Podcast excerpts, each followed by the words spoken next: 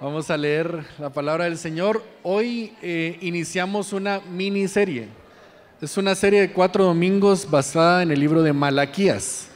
Así que hoy vamos a estar meditando en Malaquías 1 y voy a invitarles a que abran sus Biblias y leamos el pasaje de hoy, Malaquías 1, todo el, el capítulo. Dice la palabra del Señor en Malaquías 1 Oráculo de la palabra del Señor a Israel por medio de Malaquías. Yo los he amado, dice el Señor, pero ustedes dicen, ¿en qué nos has amado? No era Esaú, hermano de Jacob, declara el Señor. Sin embargo, yo amé a Jacob y aborrecí a Esaú, e hice de sus montes desolación y di su heredad a los chacales del desierto. Aunque Edom dice, Hemos sido destruidos, pero volveremos y edificaremos las ruinas. El Señor de los ejércitos dice así, ellos edificarán, pero yo destruiré, y los llamarán territorio impío y pueblo contra quien el Señor está indignado para siempre. Sus ojos lo verán y ustedes dirán, sea engrandecido el Señor más allá de la frontera de Israel. El hijo honra a su padre y el siervo a su Señor. Pues si yo soy padre, ¿dónde está mi honor? Y si yo soy Señor, ¿dónde está mi temor? Dice el Señor de los ejércitos a ustedes, sacerdotes que desprecian mi nombre. Pero ustedes dicen, ¿en qué hemos despreciado tu nombre? En que ustedes ofrecen pan inmundo sobre mi altar y ustedes preguntan, ¿en qué te hemos deshonrado?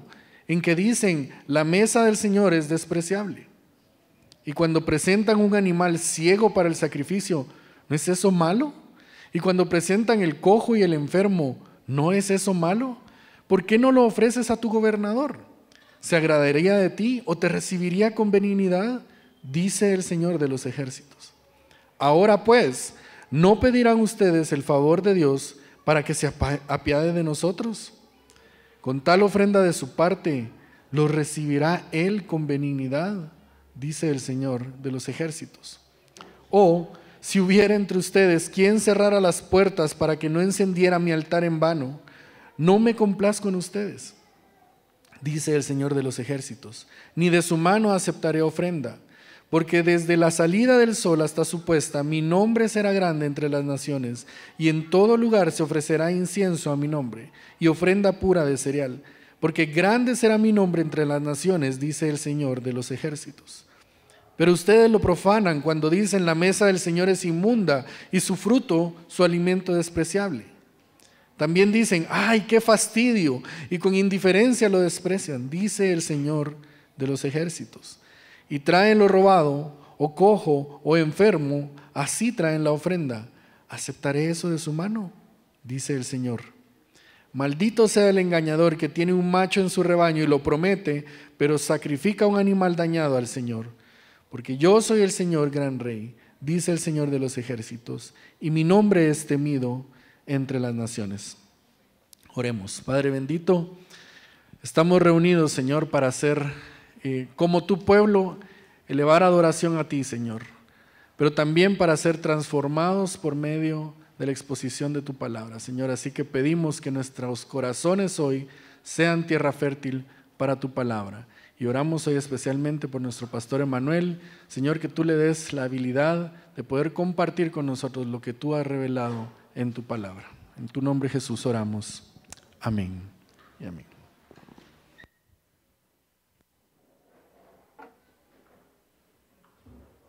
Buenos días. Está frito el día hoy. ¿Cómo ordenar nuestras prioridades? ¿Cuál es la forma de ordenar nuestras vidas? ¿De qué manera gastamos nuestro dinero? ¿En qué cosas debemos de invertir nuestro tiempo, nuestros recursos y en qué cosas dejarlos a un lado? Hoy empezamos una nueva serie, la de Malaquías. El libro de Malaquías fue la última voz de Dios para el pueblo de Israel antes de que eh, se quedaran silencio los cielos por 400 años. Esta voz debe ser significativa para el pueblo de Israel y es significativa para nosotros hoy. Un poco de contexto antes de empezar. El pueblo de Dios había sido exiliado por el temible imperio babilónico y este imperio babilónico había sido también conquistado por el imperio persa. Entonces el imperio persa había permitido que algunos pocos regresaran a Judá, regresaran a Israel. Ellos, más el remanente que había quedado de las personas que no habían sido exiliadas, ahora era un nuevo pueblo, pero era un pueblo escaso, era un pueblo pequeño, que estaban tratando de salir adelante. Ellos reconstruyeron el templo. Ageo y Zacarías los animaron para que reconstruyeran este templo. Y este templo no era tan grande, tan hermoso como el de Salomón, pero su gloria no era precisamente las piedras preciosas, lo bonito que se mirara, sino que Dios mismo habitaba en él. Podríamos pensar que este pueblo de Israel hubiera regresado con una actitud diferente, ya que mm, el pecado los había alcanzado, las consecuencias del pecado los había alcanzado. Ellos habían sido exiliados, ellos habían sido conquistados por el imperio babilónico y luego por el imperio persa y hubiéramos dicho, bueno, aprendieron de sus malas decisiones, pero lamentablemente no. Vemos a un pueblo que sigue obstinado, que falla constantemente al pacto de Dios. Vemos a líderes espirituales que en lugar de velar por la santidad de Dios y guiar al pueblo en una adoración genuina, ellos toleran una adoración mediocre. Y no solo la toleran, sino que ellos también brindan una adoración mediocre. En el libro de Malaquías vemos cómo Dios se acerca hacia el pueblo, se acerca pacientemente a confrontar su corazón como un buen padre pero ellos no se presentan de la misma manera delante de Dios. Ellos se presentan con un corazón contencioso que le discuten abiertamente. El libro presenta seis disputas. Dios hace una declaración como la que acabamos de ver que dice, yo los he amado en el primer versículo. Y ellos dicen, ¿en qué nos has amado? El pueblo está en desacuerdo con las declaraciones que Dios les ha dado. Hoy, como leyó Alejandro, estaremos en el primer capítulo. Y la idea central de este primer capítulo es bien sencilla. Es el pueblo de Dios ha abandonado el temor profundo y reverente por Dios y por lo tanto ya no vive de una forma voluntaria y gozosa dentro de los límites que Él ha puesto. Lo voy a repetir. El pueblo de Dios ha abandonado el temor profundo y reverente por Dios y por lo tanto ya no vive de una forma voluntaria y gozosa dentro de los límites que Él ha puesto. Empecemos entonces. Los primeros seis versículos es como Dios se acerca a ellos como un buen padre. Noten la paciencia, el amor, con que les habla a cada uno del pueblo de Israel. Los trata de hacer recapacitar, los reprende, los confronta con su pecado, pero todo eso con amor. Versículo 1. Oráculo de la palabra del Señor a Israel por medio de Malaquías. Yo los he amado, dice el Señor. Cuando nos acercamos a nuestros hijos a reprenderlos, ¿cómo nos acercamos a ellos? Los que son padres vení para acá, te voy a dar un par de nalgadas. O les empezamos a gritar. Pero ¿cómo se acerca Dios hacia el pueblo de Israel? Estas son, son palabras duras las que tiene Dios hacia el pueblo, pero empieza con ternura. Yo los he amado, dice el Señor la forma que ellos están actuando contradice lo que Dios les ha pedido que hagan. Pero eso no quita el amor que Él tiene para su pueblo. Pero el pueblo responde con insolencia a las palabras amorosas que Dios les da. ¿Qué dice el pueblo? ¿En qué nos has amado? ¿Cómo puedes decir que nos amas? Mira, somos un pequeño remanente, somos unos pocos ahí. Somos gobernados por el imperio persa, ni siquiera tenemos un gobierno libre, soberano y suficiente. Sufrimos impuestos y condiciones de este imperio. ¿Cómo puedes decir que nos amas? ¿Cómo puedes decir que estás con nosotros? ¿En qué nos has amado? Y Dios responde a eso con algo. Yo los amo porque los elegí. Versículo 2. ¿No era Esaú hermano de Jacob? Declara el Señor. Sin embargo, yo amé a Jacob y aborrecí a Esaú. La elección de Dios no depende de algo que nosotros hayamos hecho. La elección de Dios es realizada en la eternidad pasada por el puro afecto de su voluntad. Él los ama no por lo que nosotros somos. Él los ama, él nos ama porque él ha decidido amarnos. Romanos 9, 11 al 13 da un poquito más de contexto de esto. Dice, porque cuando aún los mellizos no habían nacido y no habían, no habían hecho nada, ni bueno ni malo, para que el propósito de Dios conforme a su elección permaneciera, no por obras, sino por aquel que llama. Se le dijo a Rebeca, el mayor servirá al menor, tal como está escrito, a Jacob amé, pero a, pero a Esaú aborrecí. El propósito de Dios para Israel había sido amarlos, elegirlos, que sean un pueblo especial para Él. Pero el pueblo de Israel había perdido totalmente la perspectiva de ser un pueblo especial. Ah, pero no solamente habían perdido la perspectiva de ser un pueblo especial, habían perdido la perspectiva de Dios, de su amor, de su justicia, de su juicio, el pueblo había perdido completamente la perspectiva del temor a Dios. Miren con qué falta de respeto le habla y miren cómo Dios aún así sigue tratando de encontrar de ellos arrepentimiento. Versículo 6. El hijo honra a su padre y el siervo a su señor, pues si yo soy padre, ¿dónde está mi honor? Y si yo soy Señor, ¿dónde está mi temor? Dios, como un buen padre, sigue haciendo preguntas al corazón de sus hijos. ¿Cómo nos acercamos nosotros al corazón de nuestros hijos? Primero nos acercamos con amor y con preguntas o nos acercamos de una vez con la vara. Dios como un buen padre intenta que las personas recapaciten. Y lo que le pregunta es, ¿dónde está mi temor? A lo largo de la Biblia, a lo largo del Antiguo Testamento y en el Nuevo Testamento, muchas veces vemos este concepto, el temor de Dios. Pero, ¿qué es el temor de Dios? ¿Qué significa que cada uno de nosotros tengamos temor de Dios? ¿Y por qué es importante el temor de Dios?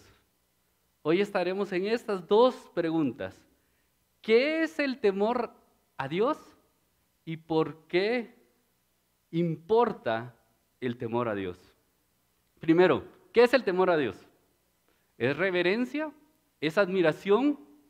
Es un sentimiento de asombro, de palidez ante su presencia. Es como Moisés cuando Dios le dijo, quítate las sandalias porque esta es tierra santa, porque él estaba ahí. Es amor, es adoración. ¿Qué es el temor a Dios? Bueno, la respuesta a todo eso es sí. El temor a Dios es eso y mucho más. No es fácil tener una definición del temor a Dios. No es como ir en el diccionario y decir, bueno, dígame qué es el temor a Dios y decirlo en un par de frases. El temor de Dios tiene múltiples facetas. Es como un diamante que tiene múltiples superficies. Y tenemos que ir entendiendo cada una de esas superficies poco a poco para encontrar qué es el temor a Dios. Voy a empezar con el temor a Dios es filial. Sinclair Ferguson en su libro Creciendo en la Gracia describe dos tipos de temor, el temor filial y el temor servil.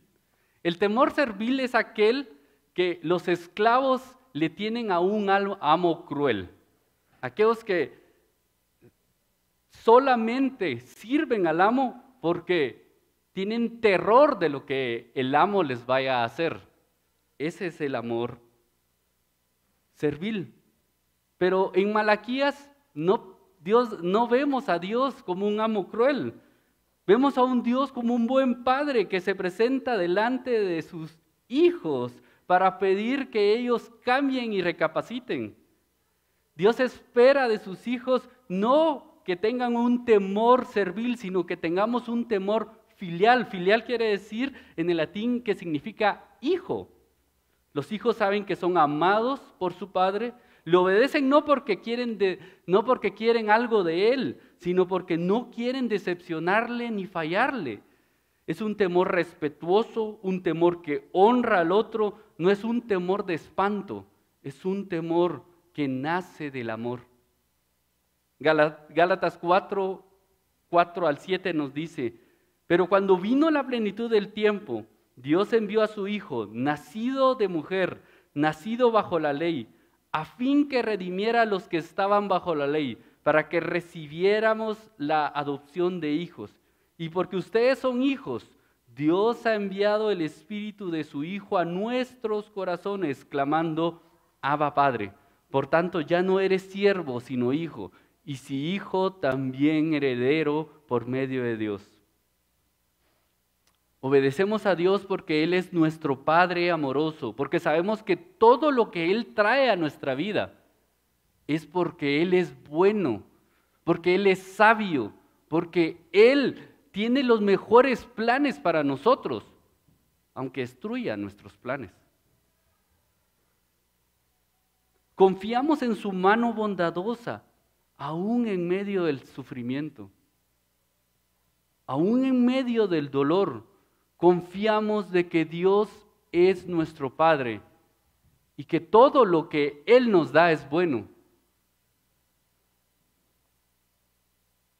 Esta imagen de un padre bueno me recuerda un poco cuando Enrique se enfermó de, un año de edad.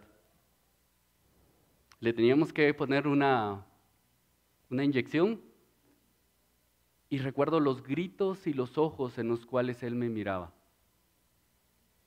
me miraba como, ¿te estás dando cuenta de qué me estás haciendo? ¿Te estás dando cuenta del dolor que esta persona me está infringiendo? Pero yo sabía que este pequeño sufrimiento iba, mejor, iba a ser mejor a que él muriera, a que él empeorara.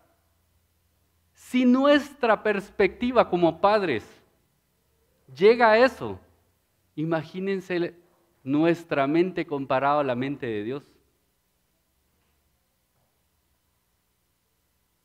Nosotros no podemos ver por qué sufrimos actualmente, por qué tenemos penurias, pero tenemos un Padre bueno, un Dios que sí sabe y que, nuestro, y que alcanza mucho más allá de lo que nosotros podemos alcanzar hoy. Así que confiamos en su amor, confiamos en su bondad, le tenemos un temor filial a Él.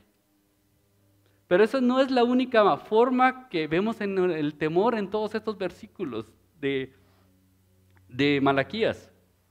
Veamos, voy a ir en varios versículos. Versículo 5. Sean, sea engrandecido el Señor más allá de las fronteras de Israel. Versículo 11 porque desde la, desde la salida del sol hasta su puesta, mi nombre será grande entre las naciones, y en todo lugar se ofrecerá incienso a mi nombre y ofrenda pura de cereal, porque grande será mi nombre entre las naciones, dice el Señor de los ejércitos.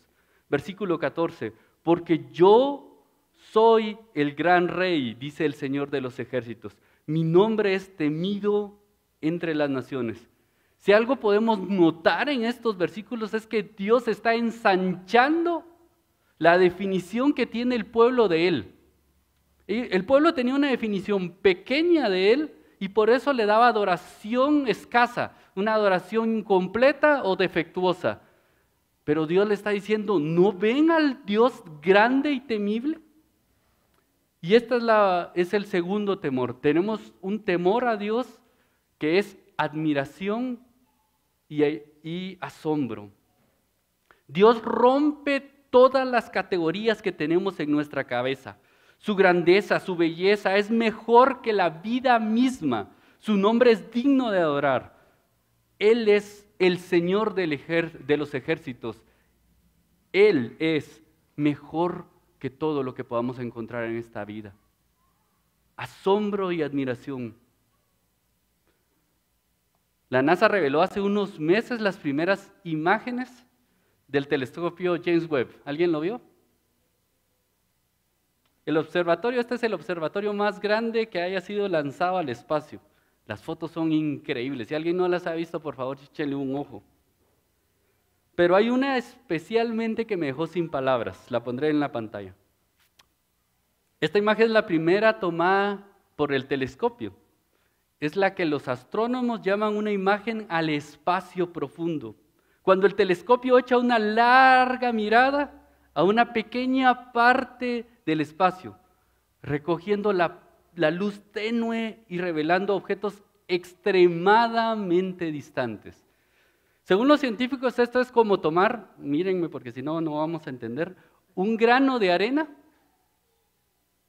y ponerlo en la punta de nuestros dedos y apuntarlo al cielo. Este pequeño grano de arena lo magnificamos miles de veces y aparece todas esas estrellas y todas esas galaxias. Es más, voy a, voy a, poner la parte solo de abajo. Esto que vemos ahí no son un poco de estrellas, son cientos de galaxias en un punto en el cielo, en el universo. No estrellas, galaxias. Bueno, la grandeza de Dios es mayor que el universo visto. La grandeza de Dios es mayor porque Él diseñó, creó, entretejió, pintó todo lo que podemos ver en estas galaxias. Nuestro Dios es admirable, admirable y asombroso. Salmos 8, 3 al 6 dice, cuando veo tus cielos, obra de tus dedos, la luna y las estrellas que tú has establecido, digo, ¿qué es el hombre para que te acuerdes de él? ¿Y qué es el Hijo del Hombre para que lo cuides? Dios estaba haciendo que el pueblo reconociera que Él es mejor que cualquier cosa, que Él es asombroso, que Él es digno de toda nuestra exaltación. ¿Ese es el Dios al, al que tú sirves? Ese es el Dios al cual puedes entregarle toda tu vida porque Él es asombroso, porque Él es admirable. Pero también vemos en este capítulo el temor de Dios. A Dios es reverencia también. Versículo 8. Y cuando presentan un animal ciego para el sacrificio, ¿no es eso malo? Y cuando presentan el cojo y el enfermo, ¿no es eso malo? ¿Por qué no lo ofreces a tu gobernador? ¿Se agradaría de ti o te recibiría con benignidad? dice el Señor de los ejércitos.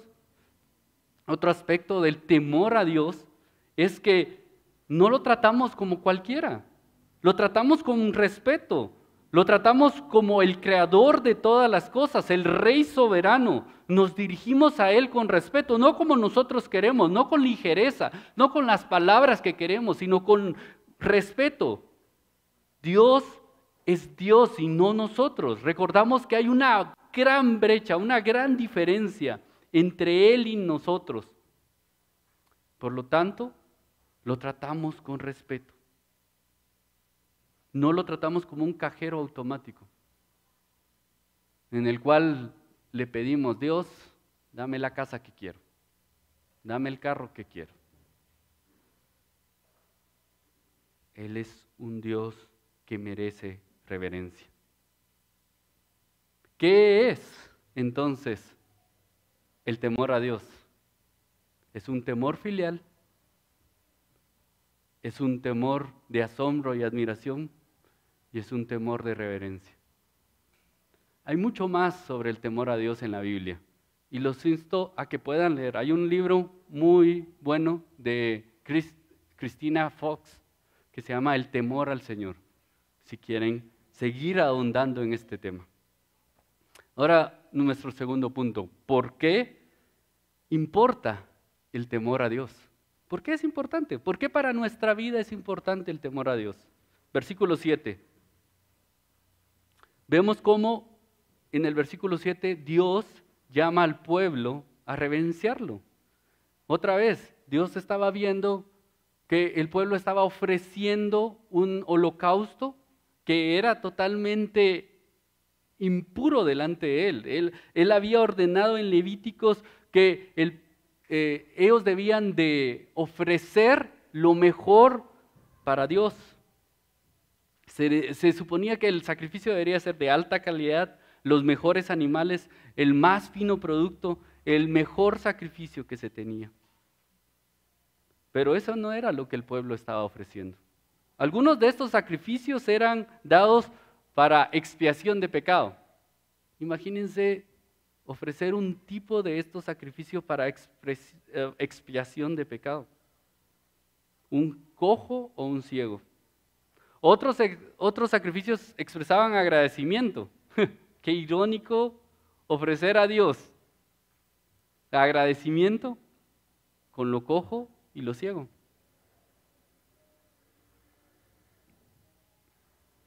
Pero todos estos sacrificios revelaban no tanto solamente la calidad con que se daba o, el animal que se colocaba en el altar, sino revelaba mucho más del corazón de las personas que estaban ofreciéndolo. Paul de Vitrit dice en su libro Asombro la siguiente, aunque la ley mosaica estableció condiciones para que las personas pudieran seguir disfrutando de las bendiciones de Dios, no fue otorgada como una lista de cosas que este grupo especial de personas debía cumplir para ganarse la aceptación de Dios y así entrar en una relación con Él. No, Dios ya los había elegido, ya había puesto su amor en ellos, ya los había redimido de la cautividad, ya les había prometido una tierra y un futuro. La ley que les había dado no era una prueba para que se ganaran su amor. En lugar de ello, era una expresión de su amor. Dios estaba favoreciendo con su ley al pueblo para pueblo que ya había elegido. Que hayan sido elegidos para recibirla es una muestra de la relación especial que tenían con Dios. Una relación que las demás naciones no disfrutaban. Entonces, esto implica que cuando desobedecieran, estarían haciendo algo muchísimo más profundo y significativo que simplemente quebrantar reglas morales abstractas. La obediencia, la desobediencia era personal. Romper las reglas significaba romper la relación. Darle la espalda al código moral de Dios era darle la espalda a Dios mismo. La rebelión es más que solo traspasar los límites legales era deslealtad a Dios. Lo sepas o no, tu corazón está en una guerra de admiración y temor. Una guerra de admiración y asombro. Siempre o estarás fascinado por Dios, por su obra, por lo que Él ha hecho en, su, en tu corazón, por la cruz del Calvario, ¿O estarás fascinado por la belleza, la hermosura de algo más en esta tierra? Siempre ¿Estarás capturado por el temor a Dios, por su asombro? ¿O estarás capturado por algo más? Por, ejemplo, si vivimos asombrados por las cosas materiales, gastaremos grandes cantidades de dinero para adquirir muchas cosas. Pero para poder pagarlas, ¿qué tendremos que hacer? Trabajar grandes cantidades de horas para poder pagar esas grandes cantidades, grandes cantidades de cosas que estamos haciendo. Pondremos nuestra identidad, paz, estarán atadas a nuestra cuenta bancaria. Y debido al trabajo excesivo muchas veces tendremos que sacrificar cosas que realmente amamos, pero lo pondremos en el altar de los bienes materiales. Nuestro corazón puede estar asombrado por Dios, por su temor, o asombrado por cualquier otra cosa. Hermanos, pero esa es una verdad que yo tengo que recordar a mi corazón. Con mi esposa hemos estado evaluando y revaluando el presupuesto para el próximo año. Y lamentablemente puedo decirles aquí en el púlpito, mi presupuesto no refleja el temor a Dios que le tengo.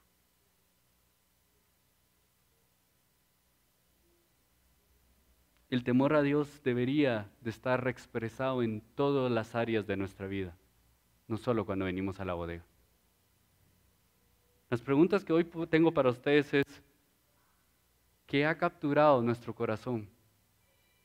Que ya no estamos asombrados por Dios, sino que entregamos a Dios lo cojo, lo ciego o lo enfermo. ¿Cómo nuestro presupuesto expresa nuestro temor a Dios? Si alguien puede ver nuestro presupuesto, ¿cómo ese presupuesto dice, esto lo gasto así? Porque le temo a Dios o esto doy porque le temo a Dios. ¿Qué recibe nuestra mayor energía? ¿Qué recibe Dios de nuestra energía? ¿Lo cojo? ¿Lo ciego? ¿Lo enfermo? ¿O lo mejor de nosotros? Con respecto a nuestro tiempo, ¿qué recibe Dios de nuestro tiempo? ¿Las horas más creativas? en donde pensamos mejor o recibe lo peor de nuestro tiempo.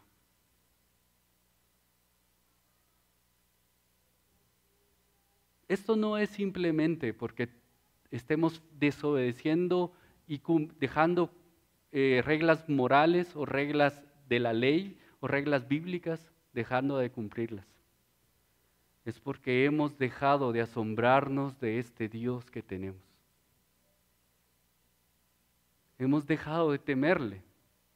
Y por lo tanto, nuestra vida ya no está asombrada por su amor, por su bondad, por el sacrificio, sino está asombrado por algo más.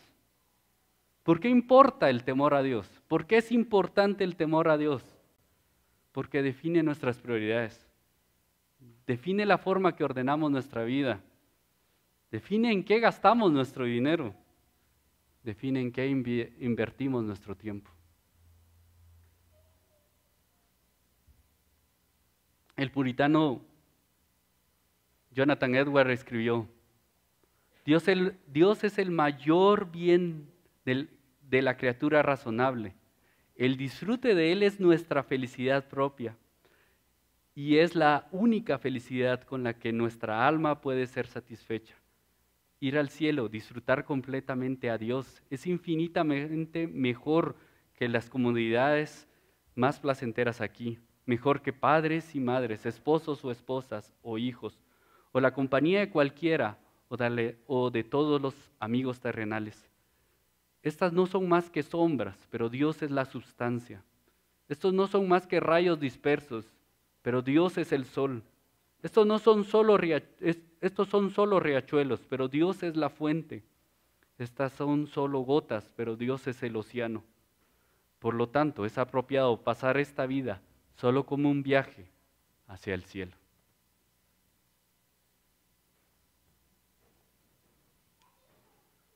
Cómo el temor de Dios impacta nuestras vidas.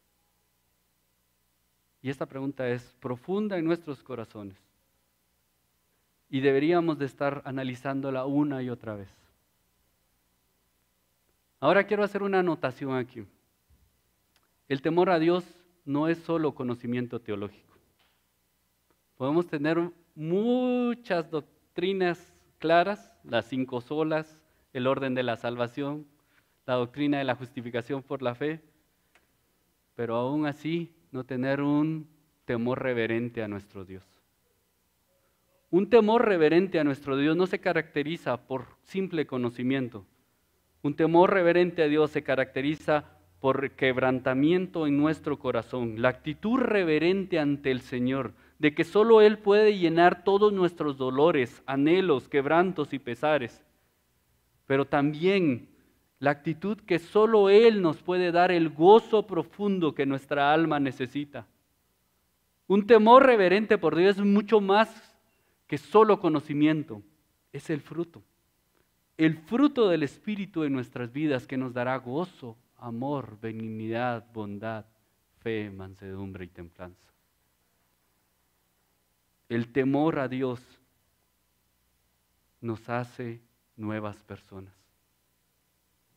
Así que cuando nuestro corazón es capturado por el temor profundo y reverente a Dios, viviremos de forma voluntaria y gozosa dentro de los límites que Él ha puesto. ¿Tu corazón está capturado por ese amor profundo?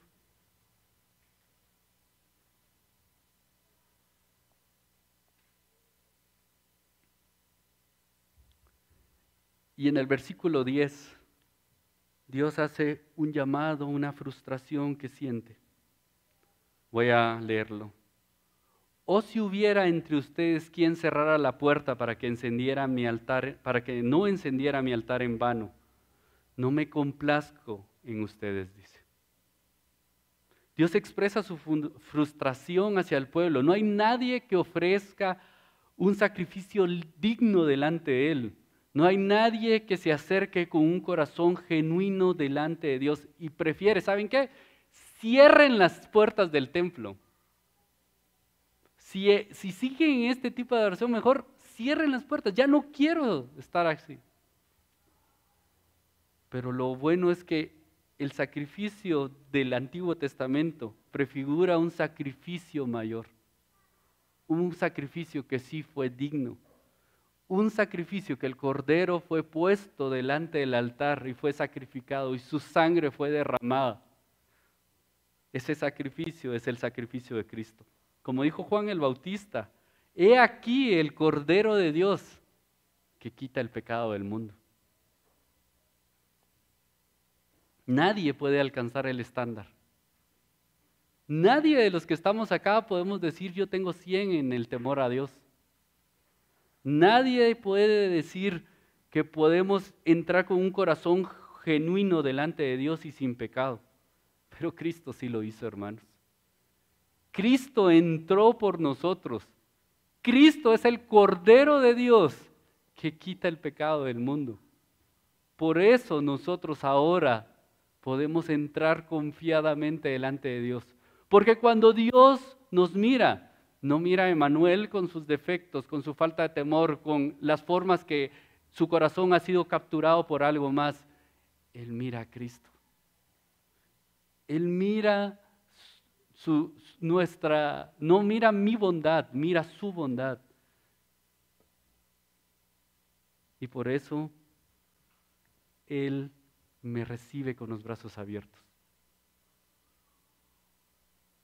Si hoy algo ha capturado tu corazón, que no es el asombro de Dios, mira a Cristo, mira su obra, mira las múltiples formas que Él te ha amado. Eso capturará tu corazón al asombro y la admiración de Cristo. Ahora, ¿cómo esto cambia el día de mañana? ¿Cómo puedo aplicar esto para mi vida, para el día de mañana? Hay dos cosas. El pueblo de Israel tenía una dinámica de cuidar y entregar. Cuidar y entregar. ¿A qué me refiero con esto? Ellos tenían que cuidar, velar y alimentar al rebaño. Ellos tenían que dar su mayor esfuerzo, tenían que hacerlo con excelencia, tenían que hacerlo bien, pero a la hora del holocausto tenían que entregar lo mejor que tenían. Eso le recordaba al pueblo de Israel de que ellos no eran dueños de nada, que ellos tan solo eran administradores de los bienes que Dios les había dado, cuidar y entregar. De la misma manera Dios hoy nos pide que, que tengamos un esfuerzo en nuestro trabajo, que seamos constantes en nuestras virtudes, que tengamos disciplinas, que amemos a nuestra familia, que cuidemos a nuestra comunidad, pero cuidar y entregar, sabiendo que todo esto no es nuestro, que en cualquier momento que Dios nos lo pida, lo podremos entregar gozosamente delante de Él. Sí, tu familia. A mí me da pánico eso, pero tu familia. En cualquier momento que Dios nos la pida, la podemos entregar gozosamente, porque estamos en cuidar y entregar. Esa es la forma que debemos de vivir delante de Dios, delante del temor de Dios, cuidar y entregar. Y segundo, convirtamos el hábito de temer al Señor. Convirtamos en un hábito el temer al Señor. Nuestras disciplinas espirituales no son simplemente una lista de tareas a cumplir. No son, hoy, hoy sí oré, chequecito. Hoy sí ya leí la Biblia, chequecito. No es una lista de tareas. Las disciplinas espirituales es en el lugar donde podemos encontrarnos con este Dios asombroso y nuestro corazón ser capturado por este Dios asombroso. Leamos no para encontrar las referencias cruzadas entre el Antiguo Testamento y el Nuevo, es bueno eso, háganlo. Pero eso que te lleve a saber que este Dios había pensado desde el Antiguo Testamento hasta el Nuevo Testamento salvarte, amarte y cuidarte. Y por eso puedes estar asombrado por su amor. Que el temor de Dios sea nuestro hábito. Y termino con una anotación de Cristina Fox de su libro Un temor santo. Todo aprendizaje exige tiempo y práctica. Los músicos pueden subir.